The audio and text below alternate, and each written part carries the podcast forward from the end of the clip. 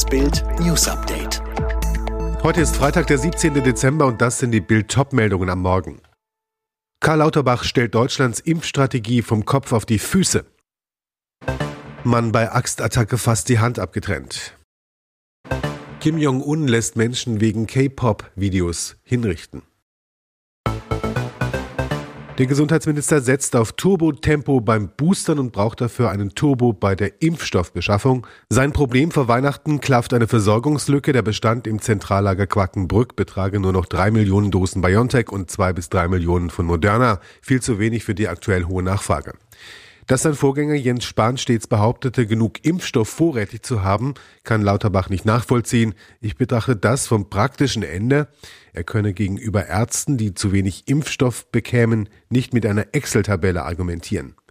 Um Ärzte und Impfzentren jetzt schnell zu beliefern, will Lauterbach kurzfristig von den EU-Ländern wie Rumänien, Polen, Bulgarien und Portugal Impfstoffkontingente kaufen, die diese Staaten nicht verwenden. Transport übernimmt die Bundeswehr.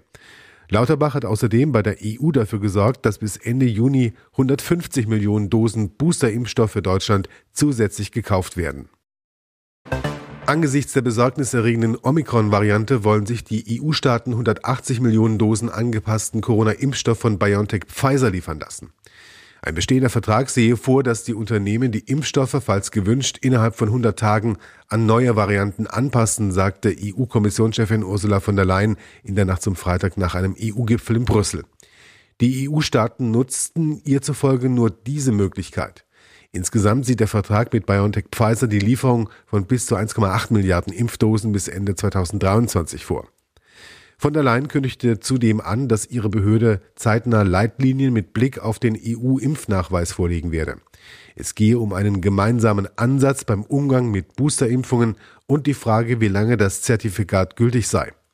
Auffrischungsimpfungen werden demnach spätestens sechs Monate nach der vollständigen Impfung empfohlen. Das Impfzertifikat soll drei weitere Monate gültig sein, ehe eine Auffrischung nötig ist. Im Streit ging am Donnerstagnachmittag am Tempelhofer Damm ein bisher unbekannter Mann mit einem Beil auf seinen Kontrahenten los und schlug dem Mann dabei fast die linke Hand ab. Laut Zeugen waren der etwa 30-jährige Angreifer und ein jüngerer Mann gestern in Höhe der Bürgermeisterstraße in Streit geraten. Der Ältere attackierte den Jüngeren daraufhin mit einer kleinen Axt und soll dabei die linke Hand des Opfers nahezu abgetrennt haben. Zeugen schilderten, der Schwerverletzte habe versucht zu flüchten, sei aber von dem wütenden Angreifer mit den Worten Bleib stehen, wir bringen das jetzt zu Ende verfolgt worden. Das Opfer flüchtete sich auch auf die andere Straßenseite und brach dort vor einer Fahrschule zusammen. Der bisher unbekannte Täter flüchtete. Die Besatzung eines Rettungshubschraubers versorgte den Schwerstverletzten, der anschließend in das Berliner Unfallkrankenhaus geflogen wurde. Dort versuchen Spezialisten der Handchirurgie den Arm des Mannes zu retten. Zu den Hintergründen der Tat ermittelt derzeit die örtliche Kripo. Dieser Streit war nicht gespielt. Schauspiellegende Uschi Glas und ihr Kollege Robert Atzon sind auf der Bühne der Komödie im Bayerischen Hof in München aneinandergeraten. Anlass die Corona-Maßnahmen. Das berichtet Glas in dem Videocast 19, die Chefvisite vom Chef der Uniklinik Essen, Professor Jochen A. Werner. Als ein Corona-Test erforderlich wurde, habe Atzon gesagt, ich lasse mich nicht testen. Er habe geschrien und sich so verändert in seiner Persönlichkeit, ich konnte gar nicht fassen, dass das der Kollege ist, den ich gut finde, fand, so Glas. Inzwischen würde sie mit ihm nicht mal mehr einen halben Drehtag machen. Auf Bildnachfrage bestätigte Glas den Vorfall. Dieser sei im März bei den Proben zum Zwei-Personen-Stück Love Letters gewesen. Die Schauspielerin, ich war sprachlos, als er meinte, Test und Impfung kämen für ihn nicht in Frage. Das Regime in Pyongyang wird immer radikaler für das Ansehen und Verbreiten von Videos aus dem verfeindeten Südkorea, lässt Nordkorea-Diktator Machthaber Kim Jong-un jetzt Menschen hinrichten. Mindestens sieben Menschen wurden laut einem Menschenrechtsbericht der südkoreanischen Gruppe Transitional Justice Working Group in den vergangenen zehn Jahren vom Regime getötet, weil sie K-Pop-Videos verbreitet oder angeschaut haben. Laut dem Bericht geht Nordkorea mit aller Härte gegen die südkoreanischen Videos vor, die Diktator Kim Jong-un ein bösartiges Krebsgeschwür nennt.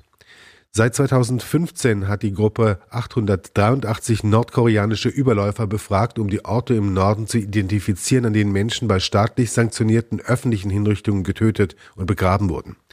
In ihrem jüngsten Bericht erklärte die Gruppe, sie habe 23 solcher Hinrichtungen unter der Regierung von Kim dokumentiert, sieben davon wegen südkoreanischer Videos.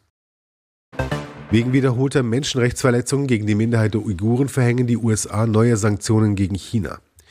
Die Regierung von US-Präsident Joe Biden hat am Donnerstag erklärt, dass sein Land mehrere chinesische Biotechnologie- und Überwachungsunternehmen wegen ihrer Aktivitäten in der Provinz Xinjiang sanktionieren wird. Es ist der jüngste Schritt gegen die Regierung in Peking wegen der Menschenrechtsverletzungen an uigurischen Muslimen in der westlichen Region des Landes. Sanktioniert werden durch das US-Handelsministerium unter anderem die Chinesische Akademie für medizinische Militärwissenschaften und ihre elf Forschungsinstitute. Sie konzentrieren sich auf die Nutzung der Biotechnologie zur Unterstützung des chinesischen Militärs. Zudem verhängte das Finanzministerium ebenfalls Sanktionen gegen mehrere chinesische Unternehmen, so ein hochrangiger Beamter der Regierung. Alle weiteren News und die neuesten Entwicklungen zu den Top-Themen gibt's jetzt rund um die Uhr online auf Bild.de.